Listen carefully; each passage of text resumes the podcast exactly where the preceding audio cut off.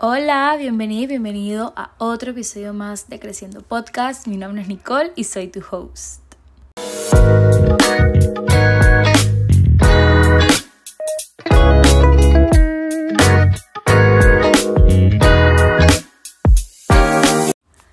No sé quién necesita escuchar esto, pero te vengo a recordar algo simple, sencillo y abundante.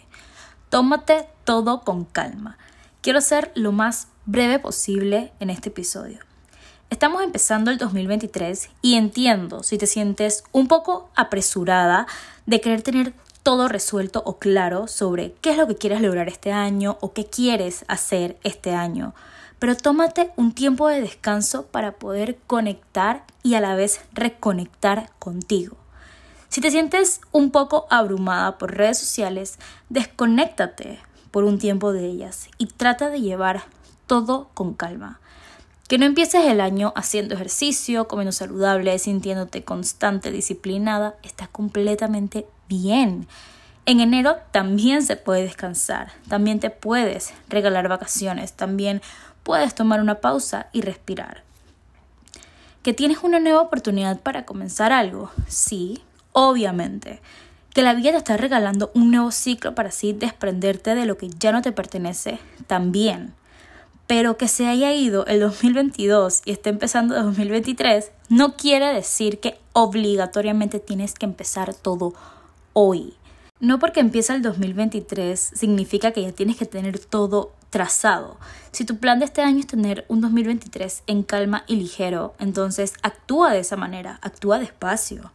No te autocritiques, no necesitas demostrarle a nadie que ya tienes todo estructurado y organizado, porque no tienes compromiso con nadie. Y si todavía te sientes perdida sobre a qué te quieres dedicar o qué quieres hacer en este 2023, no te abrumes con eso ni te sientas mal por no tenerlo claro. Dedica tu tiempo a encontrar esa razón de levantarte todos los días. Nadie te puede decir cómo tienes que hacer las cosas. Construye un 2023 sano, ligero, sin menos estrés y con más serenidad. No te apresures, que eso que tú tanto quieres no espera que llegues rápido. Trabaja todo de manera que tu cuerpo, tu alma y tu mente se sientan bien y equilibradas que tú te sientas plena y feliz, no obligada y mucho menos comprometida con otros por tener que pretender otras cosas. Empieza a actuar desde un verdadero ser humano, el ser humano que está dentro de ti. No necesitas demostrar nada para hacerte sentir valiosa, porque tu valor te lo das tú misma por dentro. Si no tienes una línea de tiempo planeada para este 2023, no quiere decir que estás tarde Tampoco lo hagas solamente para encajar.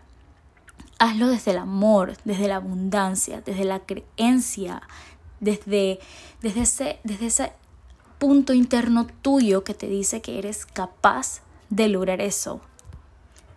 Dedícate a ser, amar, a hacer el bien y poco a poco vas a ir encontrando hacia dónde quieres ir y en quién te quieres convertir.